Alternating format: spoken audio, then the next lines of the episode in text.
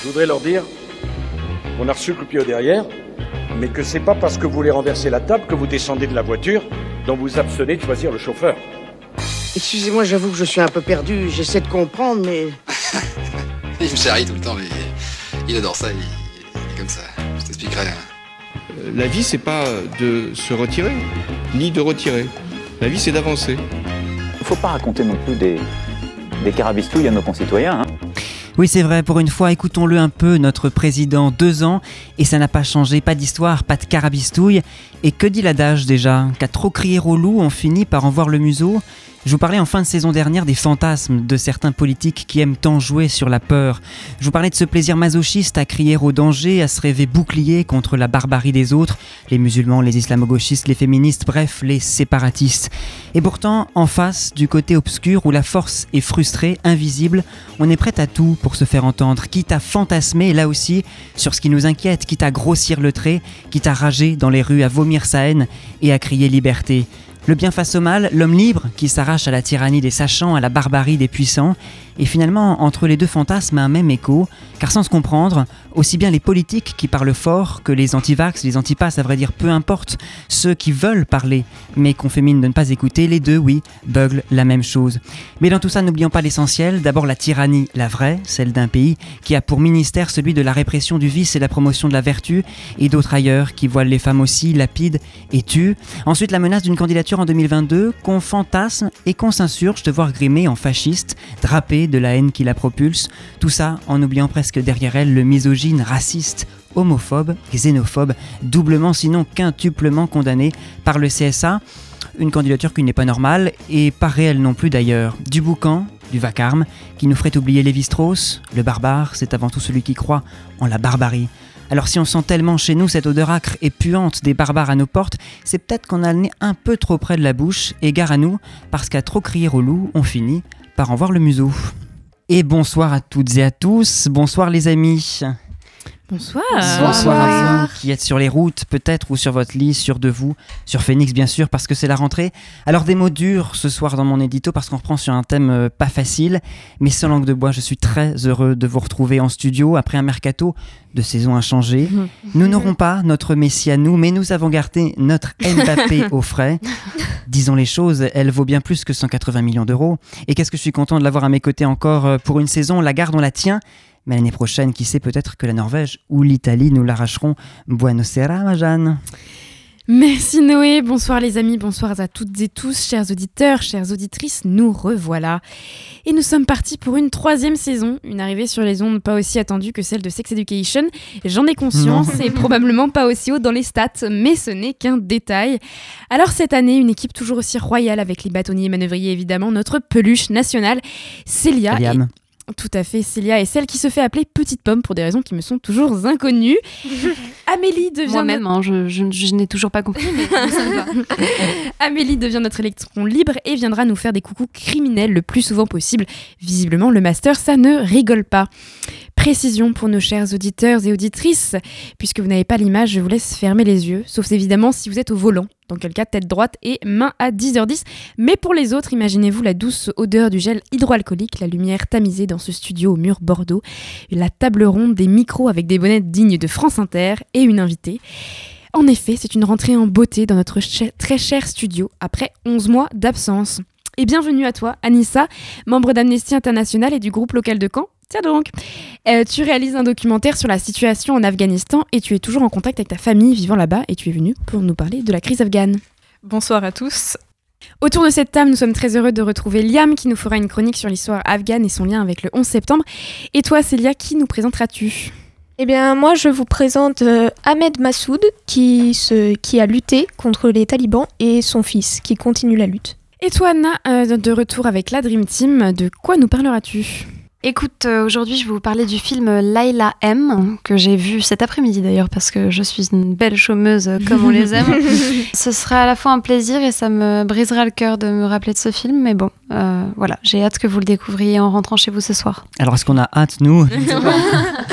Anissa, merci d'être venue nous rejoindre pour cette rentrée. alors Jeanne le disait, l'évoquait tout à l'heure, une partie de, ta famille est toujours sur place en Afghanistan. As-tu des nouvelles? Et si oui, quelles sont-elles? Alors oui, il y a une partie de ma famille qui est dans la province de Kunduz, en Afghanistan, et j'ai une autre partie de ma famille qui est restée sur Kaboul. Euh, c'est particulièrement mes grands-parents, oncles, tantes et cousins, cousines, et des proches euh, connus sur place. Euh, les nouvelles sont plutôt mitigées. des bonnes nouvelles parce qu'on a malheureusement la chance de faire partie d'une tribu Pashtun, donc nous ne sommes pas les premières victimes des talibans. Mais, mais c'est des nouvelles assez tristes puisque ils sont... la famille ne peut pas sortir, ne peut pas s'exprimer et on craint une coupure Internet d'ici le mois d'octobre. Voilà. Donc une rupture de contact finalement avec... Une rupture de contact à prévoir, oui, je pense. Et alors, euh, tes parents sont, sont nés là-bas, ils ont émigré il y a 20, ans. J'imagine que tu es sensibilisé au, conflit. Et c'est vrai que nous, euh, ce qu'on en connaît de l'Afghanistan, c'est ce qu'on voit rapidement en cours d'histoire. Et c'est jamais vraiment avec l'approche de l'Afghanistan finalement. Euh, du coup, on voulait te demander quelle est l'image, toi, que tu as de ce conflit, justement par le biais de ta famille et leur récit? Alors par le biais de ma famille, j'ai l'image d'un pays qui souffre depuis plus de 40 ans, euh, l'image d'un pays qui n'est pas nécessairement pris en compte. Euh, on a pris en compte euh, ce pays dans la lutte contre le terrorisme depuis 2001, mais on n'a pas pris en compte la culture, on n'a pas pris en compte les merveilles qu'on peut trouver en Afghanistan. Et c'est vraiment ça que ma famille aimerait partager et c'est vraiment ça qui manque, je pense. c'est que l'Afghanistan, c'est pas juste un pays en guerre, mais le problème, c'est que l'Afghanistan, c'est un pays magnifique, mais on a l'impression que c'est un pays qui est condamné à jamais sentir les merveilles, en fait. Et alors, tu réalises un documentaire justement de, témoignage avec un ami sur la situation euh, en Afghanistan depuis août. Et comment est-ce qu'est parti ce projet? Alors c'est un ami euh, pakistanais qui a euh, immigré vers l'Angleterre pour ses études. Donc il est à l'université de Bath en Angleterre. Et donc lui, il est étudiant en master en audiovisuel et donc il a dû réaliser un reportage. Il a choisi le thème de l'Afghanistan par rapport à, ses amis qu'il a voulu défendre dans son reportage.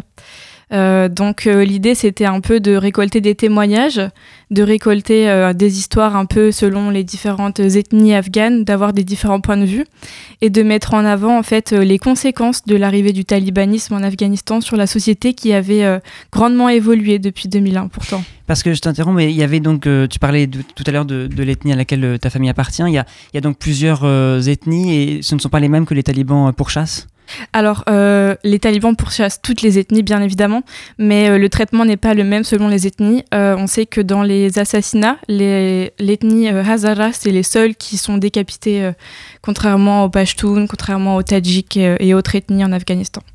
Justement, donc, par le biais de ce documentaire, tu disais, voilà, le, le projet est d'avoir des témoignages sur la situation. L'objectif étant de sensibiliser, j'imagine, la population à la situation de l'Afghanistan. À qui est-ce que vous vouliez le montrer en priorité? Je pense qu'en priorité, on a voulu euh, apporter un grand soutien aux journalistes afghans qui sont dans une grande souffrance à l'heure d'aujourd'hui. Euh, il y a une centaine de journalistes afghans qui se sont exprimés euh, via Reporters sans frontières pour demander un soutien aux communautés journalistes à l'international.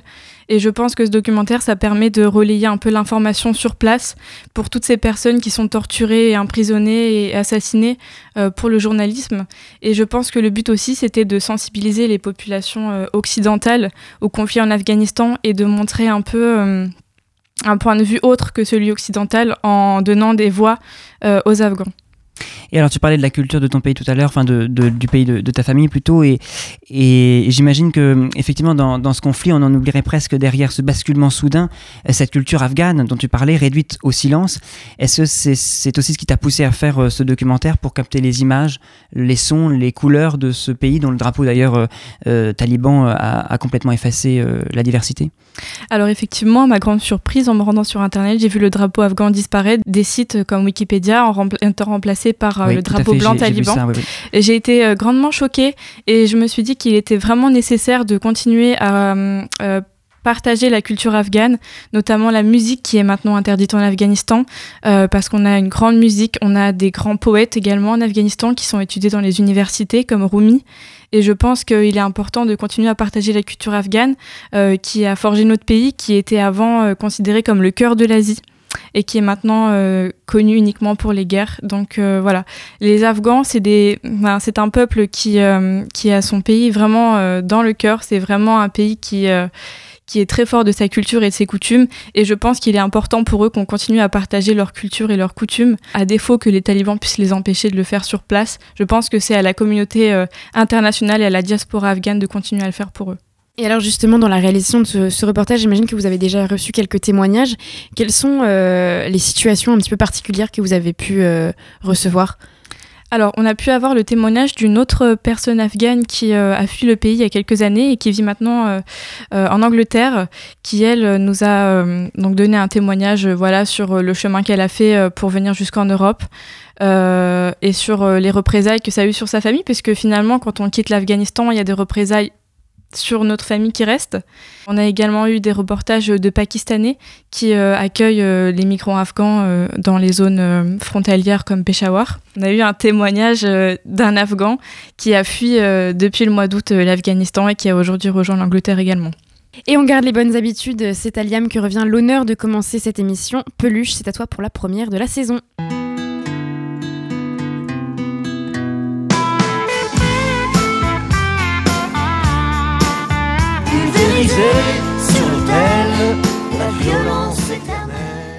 Bonjour à tous les petits amis. Alors, on a passé un bon été? Ah, quel bonheur de vous retrouver après cette petite pause estivale et, qui plus est, un retour dans le studio.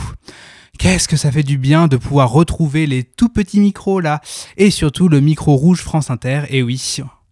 Et oui, c'est la rentrée pour tout le monde, en France, mais aussi partout dans le monde. Tout le monde, pas tout à fait, puisqu'en effet, le 18 septembre dernier, les jeunes, Afghans ont fait leur rentrée. Ici, je parle vraiment d'Afghans au sens premier du terme, c'est-à-dire la population masculine du pays qui se nomme l'Afghanistan. Et si vous voyez où je veux en venir, pas les petites filles. Ce pays enclavé de l'Asie centrale n'a malheureusement pas vécu notre été à se réchauffer au soleil, quasi inexistant d'ailleurs, et à sortir en oubliant que dans deux mois il y a la rentrée. Non. Il a vécu le retour au pouvoir des talibans, qui ont donc empêché le retour des, petites afghanes à l'école. Ces gens, que je qualifierais de totalement stables mentalement, sont issus d'une organisation militaire politique issue du fondamentalisme islamiste. Ce groupe, qui a été au pouvoir de 1996 à 2001, revient donc à celui-ci dans le courant de l'été 2021. Ce retour, fait de manière très rapide, est dû au retrait des troupes américaines sur le territoire afghan qui étaient là-bas depuis 2001, mais nous en reparlerons plus tard. Du fait de leur retour, les libertés pour les femmes, les minorités, sexuelles par exemple, sont gravement atteintes, comme le fait que les femmes peuvent étudier, certes, mais ont l'obligation d'être entièrement voilées et être séparées par un rideau des hommes. Pour les LGBTQIA+, bah, il n'y a, a pardon, Pour les LGBTQIA+, il ne peut y avoir que deux punitions, d'après un juge taliban interviewé par Bild, un journal allemand. Je pense que vous vous en doutez, la punition ne sera pas une montagne de bisous pour être fier de qui tu es, ou encore pléthore de cadeaux, mais bien soit la lépidation, soit se tenir derrière un mur qui lui tombera dessus. Eh bien, encore heureux que le nouveau gouvernement en place veut se montrer ouvert d'esprit. Plus généralement, les talibans prennent une lecture très stricte, voire rigoriste de l'islam. Par exemple, pour le Premier ministre de l'Éducation, arrivant, attention, hein, il est bien ministre de l'Éducation, je ne veux pas que vous croyiez que c'est un simple partisan des talibans. Eh bien, cette personne nous dit que l'éducation n'est pas tant importante tant que vous êtes pieuse. Pieux. C'est un énorme retour en arrière pour tous ceux qui, pour tous ceux qui se sont battus pour l'éducation dans ce pays. Nous pouvons voir aussi des institutions qui sont attaquées, comme le ministère des Femmes, qui disparaît pour laisser place au ministère de la Promotion et de la Vertu. Ce ministère a pour but de traquer les vices de la société pour la rendre meilleure, entre énormes guillemets. Soit, si on lit entre les lignes, traquer les personnes LGBTQ, les personnes adultères, bref, toutes les personnes qui sortent du traditionnel schéma homme-femme marié avec la femme à la maison. Ce retour au pouvoir des talibans est en plus vu par certains habitants du pays comme bon pour eux. Et c'est peut-être cela qui me fait encore plus froid dans le dos. Bon, je sais, je sais, ce n'est pas le sujet le plus fun à aborder pour ce début de saison, mais il était incontournable pour nous qui nous intéressons à la politique internationale, aux droits humains. Il est aussi incontournable puisque le retour au pouvoir des talibans intervient dans un contexte d'hommage au 11 septembre. En effet, à cette date, le 11 septembre de l'année 2001, à 8h46, 9h03, 9h37 et 10h03 heure de New York, quatre avions américains détournés par 19 terroristes de l'organisation d'Al-Qaïda s'écrasent respectivement, dans les deux tours du World Trade Center, le Pentagone et au sud de Pittsburgh en Pennsylvanie. Ces attentats ont fait 2977 décès, ont fait 2977 décès et des milliers de blessés. Ils changent radicalement le monde avec la riposte américaine et de ses alliés qui va être très violente puisque l'Afghanistan est le pays qui est accusé de cacher le commanditaire de ces attentats, Oussama Ben Laden. S'ensuit alors 20 ans de guerre dans un pays qui a maintenant du mal à se relever. Alors que cette guerre contre le terrorisme a coûté des milliards d'euros à l'Amérique et a coûté la vie de milliers de personnes, les troupes se retirent en 2021 et laissent le champ libre aux talibans. Alors que les États-Unis voulaient les chasser du pouvoir, elle n'a fait que les renforcer. Pour beaucoup, la guerre a été faite pour rien, une sorte de Vietnam d'aujourd'hui. Pour finir, mes pensées vont aux peuples afghans qui ont vécu une guerre pour qu'au final, ils se retrouvent au même point qu'en 2001. Et, n'en déplaise à notre cher président, plus enclin à demander des fiches sur l'immigration aux aides, oui, j'ai décidé de ne plus le citer pour ne pas lui donner trop de crédit, mais vous voyez de qui je veux parler, qu'à vous aider, j'espère qu'à la fin, toutes les atrocités, que ce soit par intérêt politique, économique, territorial ou encore religieuse, dans votre pays, mais aussi dans le monde, s'arrêteront pour le bien de tous. À dans deux semaines, les petits amis, pour une nouvelle chronique qui, je l'espère, sera plus amusante. Merci Liam. L'actualité, c'est aussi l'actualité musicale. Et alors que les Afghans se battent pour leurs droits et leur liberté, le magazine Rolling Stones a classé Respect d'Aretha Franklin comme meilleure chanson de tous les temps. Alors si ce n'est pas un prétexte euh, pour l'écouter, vous écoutez Radio Phoenix, Carabistouille revient après Respect.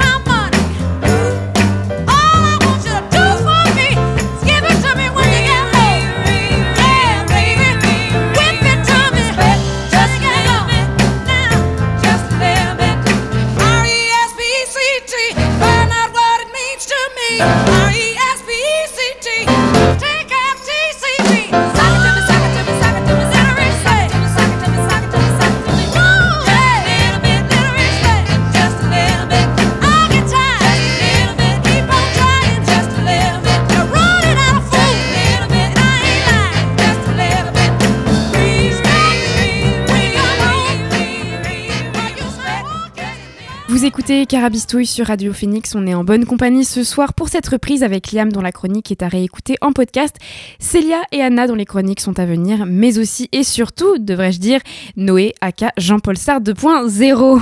On parle de la crise en Afghanistan avec Anissa, notre invitée, qui réalise un documentaire sur la situation. Et d'ailleurs, sur place, les ONG qui partent, qui quittent le territoire afghan, la présence de la communauté internationale qui se désagrège, une inquiétude, euh, c'est une inquiétude pour toi? Penses-tu que ces présences étrangères auraient pu, voire auraient dû jouer un rôle de pression sur le régime taliban? Alors, euh, avant de jouer un rôle de pression sur le régime taliban, euh, il faut savoir que l'Afghanistan, c'est un pays qui est soutenu à 80 voire 90% par l'aide humanitaire. Euh, sans ça, les Afghans bah, meurent de faim. les Afghans n'ont pas d'aide médicale, d'assistance médicale. Donc, c'est important qu'il y reste une présence étrangère sur place. Et, je pense qu'une présence étrangère permet aussi donc, comme vous avez dit, de faire pression sur le régime taliban et de relayer aussi les informations je pense. Tu l'évoquais tout à l'heure, euh, la situation des journalistes afghans sur place et le fait qu'il y ait euh, un manque de communication. Il faut dire qu'il y a peu d'informations vérifiées auxquelles les médias occidentaux peuvent avoir accès, notamment parce que, Jeanne vient de le dire, les, la présence occidentale euh, se fait rare en Afghanistan, elle s'est considérablement réduite. on dit que les talibans ont changé, qu'ils ont compris leurs erreurs de 2001 et j'ai envie de dire que c'est presque le cas en partie, mais euh, pas comme on le croit. C'est-à-dire qu'il redouble d'efforts, mais pas pour défendre les droits de l'homme, euh, mais pour ne pas qu'on sache ce qu'il se passe là-bas, pour torturer, lapider, mais tout ça en le faisant à l'abri des regards. Et finalement, ils l'ont bien compris, par le jeu de la communication, ils veulent se présenter en gouvernement euh, légitime, reconnu. Redoutes-tu que cette incertitude des informations sur place dont on dispose puisse ralentir les actions diplomatiques de la communauté internationale, les rendre fébriles? Alors, ce que je redoute énormément, qui puisse ralentir les, les aides de la communauté internationale, euh, c'est le fait qu'on imagine justement un changement de la part des talibans. Et euh, une des premières demandes du peuple afghan, c'est de ne surtout pas légitimiser les, talibans, de ne surtout pas croire en leur nouveau régime. Et, euh, et je crains que, que ce ralentissement des aides humaines. Oh, je me suis perdue, je suis désolée. Je me suis perdue dans ce que je voulais dire. Tu veux qu'on te repose la question? Oui, je veux bien. désolée. Euh, oui, est-ce que tu redoutes que euh, cette incertitude des informations dont on dispose finalement assez peu sur place ralentisse euh, la diplomatie et les interventions, l'action de, la communauté internationale, les rende fébriles, c'est-à-dire que on cherche trop longtemps les preuves et qu'on perd du temps finalement, des vies en l'occurrence. Je crains qu'on perde du temps, oui, justement, que le manque d'informations laisse à penser qu'il ne se passe pas euh, grand-chose de différent par rapport à la situation avant l'arrivée au régime des talibans. Il faut, je pense, continuer à partager les informations. Il faut essayer d'écouter la diaspora afghane qui a des contacts sur place. Il faut essayer d'envoyer des reporters, euh, de donner des voix aux reporters afghans qui actuellement s'expriment uniquement sur les réseaux sociaux.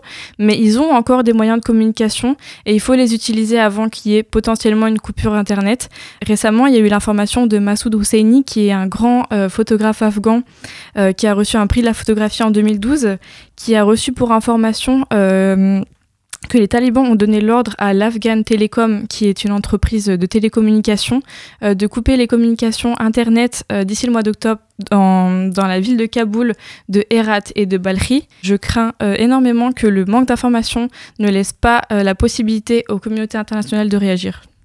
L'Afghanistan sous le joug euh, taliban, c'est ce soir euh, le cœur de, notre émission et la musique, euh, t'en parlais, la culture est parfois une arme noble face à la répression. Le cinéma l'est aussi. Anna, tu nous racontes le récit tragique, puissant d'une certaine Laila M.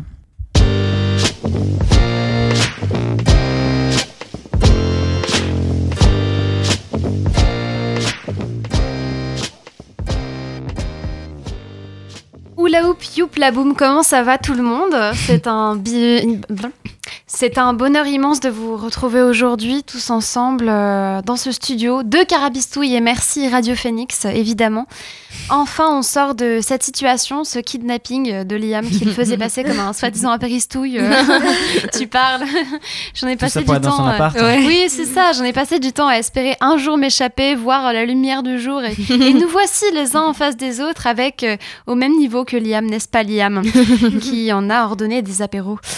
bien sûr, bien sûr, je plaisante. Euh, ça me manquera, mine de rien, ces petits thés bien préparés par ce liam tout heureux de nous accueillir, cette petite peluche tout mignon, ou encore les dites euh, les, infusions. Je sais pas si les infusions, c'est ça, les, les thés euh, ramenés du Louvre par nos petits manœuvriers. J'adore, j'adore. Alors bien évidemment, difficile pour moi d'enchaîner entre cette réjouissance commune à nous tous ici présents pour nous amener vers le film dont je comptais vous parler aujourd'hui. Ah, c'est vrai, la, petite pomme, comme tu dis, mhm. mon Noé, j'adore, euh, continue à m'appeler comme ça. Euh, là, Anna, elle est là, elle disparaît, elle revient, on ne sait pas trop ce qu'elle fait, et elle revient pas souvent pour nous parler de quelque chose de fondamentalement joyeux. Euh, c'est une de mes caractéristiques. Mais parlons-nous de choses fondamentalement joyeuses dans cette émission. Oui, c'est la question. mais c'est ça, je, suis, je suis la pause positive, comme on dit, comme on m'a nommé maintes et maintes fois. En effet, je garde toujours ce ton un peu sarcastique, un peu cynique, mais même de cette façon-là, il est difficile de poursuivre dans l'humour euh, sans être incorrect sur certains sujets et par rapport euh, notamment à ce que je vais aborder. Euh, c'est pourquoi je pense qu'en plus de ne pas être beaucoup venu ces derniers temps, je vais un peu alourdir l'ambiance parce qu'on adore, j'adore faire ça. et m'exprimer sincèrement quant à toutes les personnes vivant actuellement dans un monde des conditions qui nous échappent et qui nous échapperont peut-être toujours, bons occidentaux que nous sommes. c'est pourquoi je viens avec avec ce film qui se nomme Layla M. Merci Noé. Euh, j'ai pu le voir euh, sur la plateforme Netflix. Il est juste bouleversant, il est frappant. Euh, mais je vous le conseille tout de même. C'est un film qui, pour le survoler, avant de vous en parler vraiment et de rentrer dans le sujet, tout d'abord parle de parle de la recherche de l'identité, de la souffrance quant à la discrimination et évidemment de la condition de la femme dans le contexte de la vie au cœur d'un État terroriste. Alors pourquoi soulever euh, ce rapport au monde qui nous sépare entre guillemets euh, de ces civils subissant la guerre euh, d'une des manières les plus atroces et nous occidentaux et quel lien avec le film? Eh bien, c'est parce que dans ce film, on suit le parcours d'une jeune femme de confession musulmane qui va, au fur et à mesure, malgré elle, tomber dans un cercle vicieux de radicalisation, euh, jusqu'à être amenée euh, à quitter ses proches pour, euh, pour suivre pardon l'homme qu'elle aime, cherchant quelque part la, justice pour sa religion. Euh, et on voit cette euh, évolution, il y a de, la part des scénaristes une envie d'apporter entre les personnages et euh, le spectateur une identification, établir une proximité entre la jeune femme du début du film et celle et celui qui, qui, qui, la découvre finalement, donc nous spectateurs. Tout part du début du film avec cette jeune femme de confession donc musulmane comme vous et moi qui étudie, qui veut devenir docteur d'ailleurs, et qui par un concours de circonstances et en réaction au racisme ainsi qu'à l'islamophobie qu'elle va trouver, qu'elle va rencontrer, euh, d'une d'une certaine manière, elle va trouver refuge avec des personnes qui vont la mener malheureusement à se radicaliser.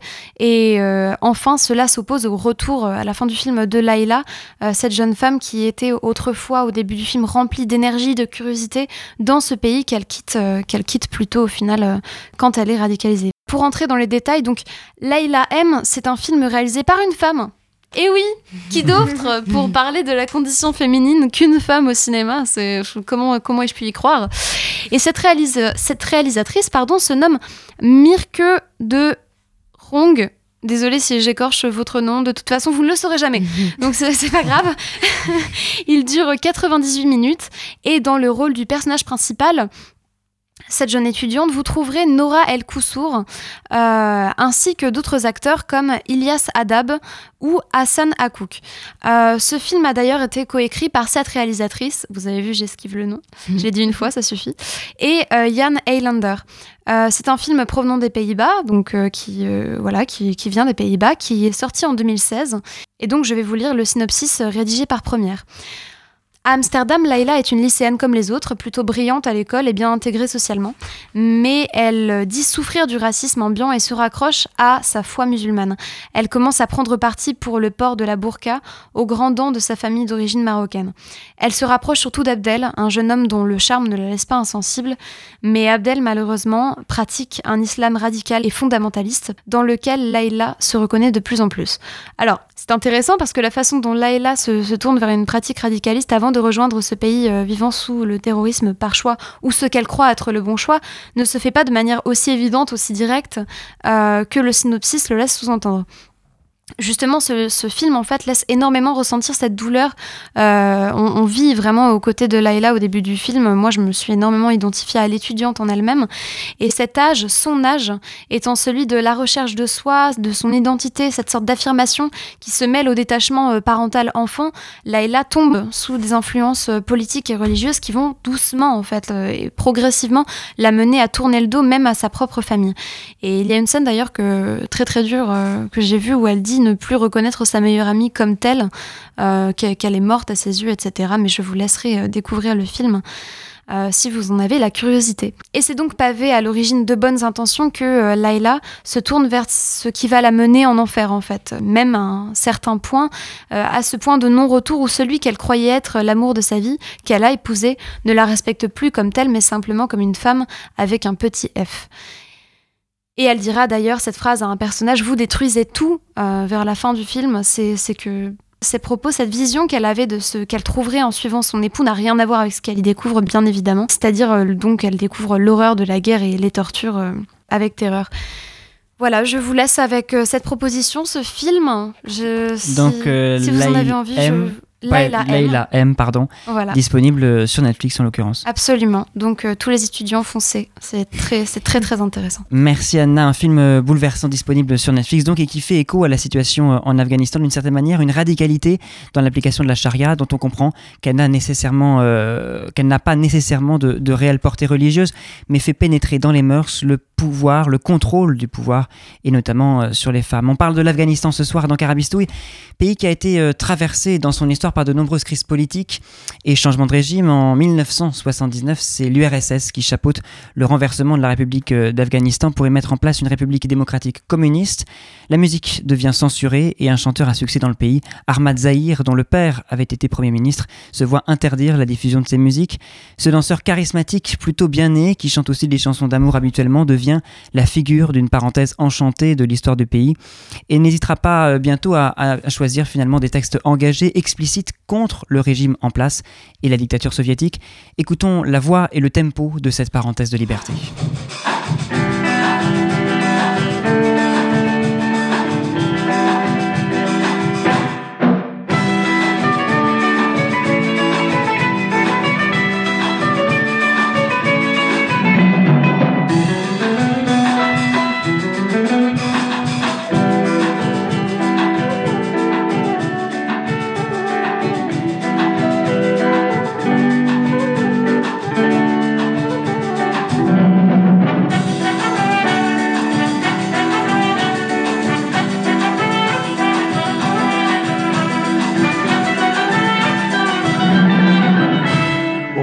بدر تراورم صابدر تپاخم گرزم در سرا خانه دوران نشجوگی گرزم در سرا خانه دوران نشجوگی او بدر تراورم صابدر تپاخم گرزم در سرا خانه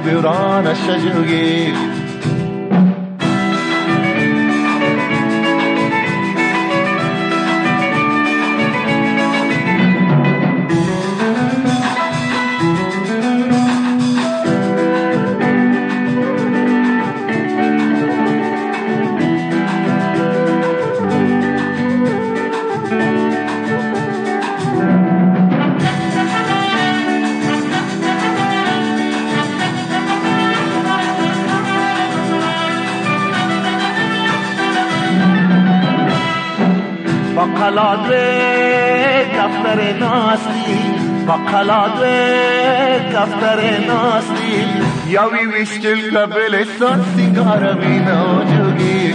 او بدر درارم ساقه در تفاخم گرزم در سر خاند بران نشجوگی او بدر درارم ساقه در تفاخم گرزم در سر خاند بران نشجوگی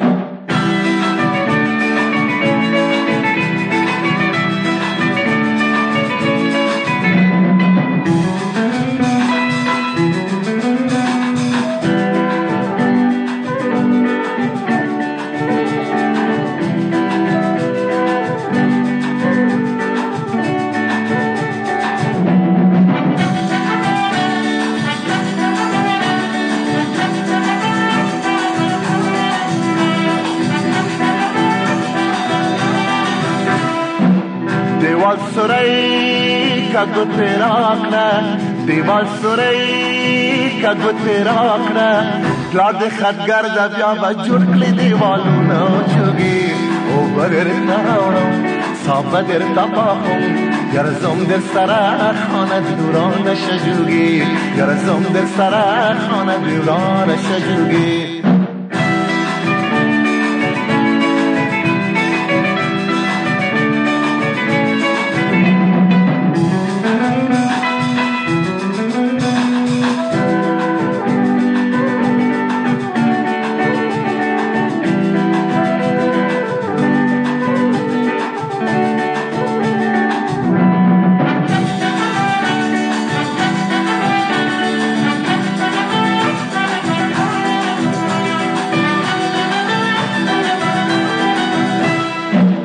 یار می هندوز مسلمانیم یار می هندوز مسلمانیم دیار د پاره درم سرجر کب موجودی او بدر تراړم صاحب بدر تپاهم گرزم در سر خانه دوران شجوگی گرزم در سر خانه دوران شجوگی او بدر تراورم تا بدر تباهم گرزم در سر خانه دوران شجوگی گرزم در سر خانه دوران شجوگی او بدر تراورم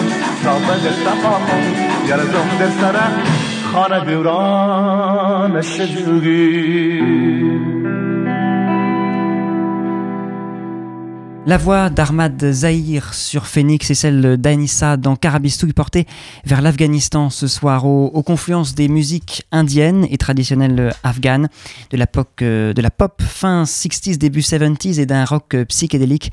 L'Afghanistan d'Ahmad Zahid euh, rayonne du mélange qu'elle suscite et voit débarquer d'ailleurs à cette époque ses premiers hippies sous l'œil un peu incrédule, sans doute, des conservateurs du pays.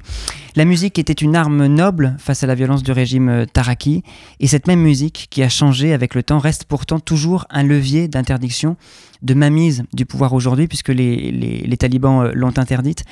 Anissa constatait que l'histoire se répète, c'est effrayant euh, à bien des égards, et pourtant, ne peut-on pas être optimiste dans la lutte que mèneront ces enfants de la génération euh, d'Armad Zahir?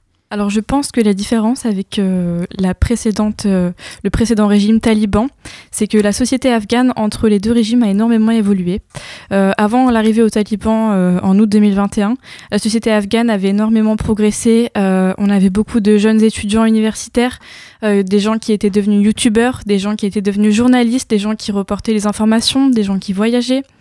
Euh, donc je pense que euh, finalement, euh, dans cette situation qui est tout à fait dramatique, c'est peut-être l'occasion de s'être débarrassé des forces occidentales sur place, d'un gouvernement corrompu avec les États-Unis et le Pakistan, mais également de lutter contre le talibanisme et peut-être finalement l'occasion donc pour la génération suivante de reprendre le pouvoir et de reconstruire quelque chose de meilleur. Oui, c'est vrai parce qu'on l'oublie, mais enfin on l'oublie nous parce qu'on a une, méconnaissance finalement de cette, euh, cette crise et cette, euh, cette guerre, mais c'est vrai que le gouvernement euh, précédent était effectivement corrompu. Donc il y a, y a, ce paradoxe-là qui fait qu'il y a une forme de libération et en même temps une mainmise totale de la part des talibans. Et les femmes sont en tête de la résistance afghane à l'heure actuelle, et je pense que ce bouleversement dans les mentalités, de voir les femmes dans la rue euh, qui est tout à fait à l'inverse de 2001, où les femmes se sont soumises au régime. Euh, je pense que c'est un grand changement pour la société, puisqu'il n'y a pas de société sans femmes. Et la c'est un signe d'espoir que la chose a changé, que la les mentalités sont, sont différentes. Je pense qu'on ne peut pas faire société sans femmes, et le fait que les femmes afghanes et même les hommes afghans aient réalisé cela, euh, et qu'ils soient tous dans la rue ensemble, je pense que c'est un grand changement pour notre société. Et je pense que c'est l'occasion donc de reprendre la main sur le pays. Euh, contre les talibans et contre les forces occidentales, euh, l'URSS et les États-Unis qui étaient présents pendant de longues années. Et la lutte, justement, c'est au cœur de ce soir et du portrait de la semaine avec toi, Célia.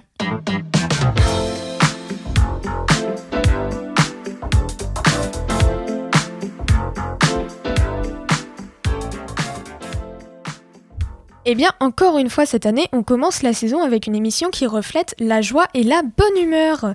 D'habitude, c'est le prix Bayeux, mais cette fois-ci, on traite d'abord de l'actualité en Afghanistan. Je vous rappelle pas les faits, ils ont déjà été bien expliqués tout au long de l'émission. Aujourd'hui, je vous fais le portrait de deux figures de la lutte contre les talibans.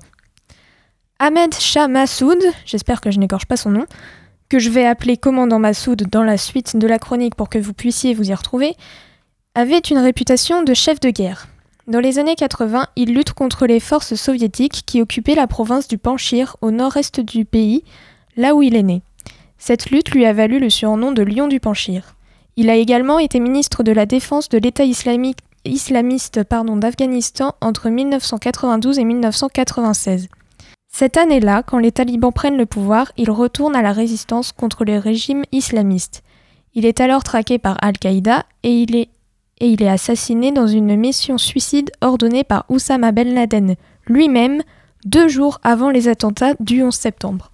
Cette mission s'est présentée sous la forme d'une fausse interview et quand il s'est penché vers son interprète, ses assassins ont, ont, activé la bombe qui était cachée dans la caméra. Son décès a fait beaucoup parler en Afghanistan puisqu'il était une figure nationale et internationale et il a même été reçu au Parlement européen où il a accordé des interviews pour prévenir du danger que représentaient déjà les talibans à l'époque. Certains Afghans le considéraient comme le dernier espoir face aux talibans et les Occidentaux le voyaient comme un allié potentiel face au régime des talibans. Âgé de seulement 12 ans quand le commandant est décédé, c'est son fils, Ahmad Massoud, qui a pris la relève et qui organise maintenant la résistance. Ça ne s'est bien sûr pas fait tout de suite. Après le décès de son père, Ahmad et sa famille fuient vers le Tadjikistan. Ahmad a ensuite étudié en Iran, puis à Londres, où il obtient un diplôme universitaire en relations internationales. Quand il retourne en Afghanistan en 2016, il suit les traces de son père. Il représente son parti politique, il fonde un journal et il dirige la, Fondation Massoud qui œuvre pour la paix avec des programmes éducatifs et culturels et qui promeut des aides économiques et sociales, parfois dans des situations d'urgence.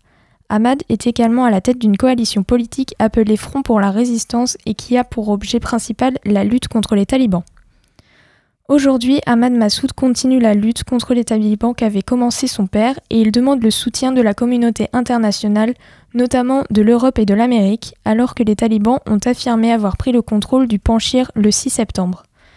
Alors qu'il affirmait la veille être prêt à discuter avec les talibans après leur prise de pouvoir, il appelle les Afghans à se soulever et à continuer la lutte. Merci Célia, on l'a, compris, merci beaucoup. Euh, c'est une, nécessité de résister euh, en Afghanistan, mais c'est aussi une nécessité pour nous, euh, la communauté internationale, nous qui sommes loin de, ce conflit dans sa réalité. En Afghanistan, ça passe par plusieurs moyens, difficile d'en parler, ces jeunes femmes qui manifestent et qui sont nombreuses tous les jours dans les rues de Kaboul et d'autres villes. Mais résister, c'est aussi notre devoir, résister contre l'ignorance. Euh, comment lutter contre ce, silence, contre le vide qu'il y a entre ici et ce qu'il se passe là-bas? Euh, je pense que premièrement, il serait important de prendre en compte euh, les universitaires, les étudiants universitaires d'Afghanistan, qui étaient sur une bonne marge de progression et qui régressent à l'heure actuelle avec l'arrivée des talibans. Il y a un grand chanteur afghan, Farad Daria, qui euh, appelle la communauté universitaire internationale à offrir des cours en ligne aux Afghans euh, pour continuer à les éduquer et pour donc continuer la résistance, puisque euh, sans savoir, il n'y a pas de résistance. Et je pense également que de notre côté, en tant que communauté internationale ou diaspora afghane, il est important de continuer à partager la culture afghane. J'aimerais lancer à tous un défi de continuer euh, à partager la musique afghane, aller sur YouTube, euh, rechercher des musiques afghanes, rechercher des poèmes afghans, rechercher des auteurs afghans et publiez-les sur vos réseaux, euh, écoutez-les, cultivez-vous sur la culture afghane qui ne se résume pas au terrorisme. Et, et voilà, j'aimerais vraiment que tout le monde continue à partager au nom de ceux qui peuvent plus partager sur place. Euh, parce qu'on est plus nombreux qu'eux. Voilà. Comme une forme de, résistance. Je pense, oui. Merci beaucoup euh, Anissa, une lutte qui se poursuivra, on, l'a compris. Je te propose de, rester avec nous et de continuer sur ces notes d'optimisme avec euh, les bonnes nouvelles du monde. À défaut de présenter un pass sanitaire qui n'est pas très radiophonique, voici notre passe salutaire. nous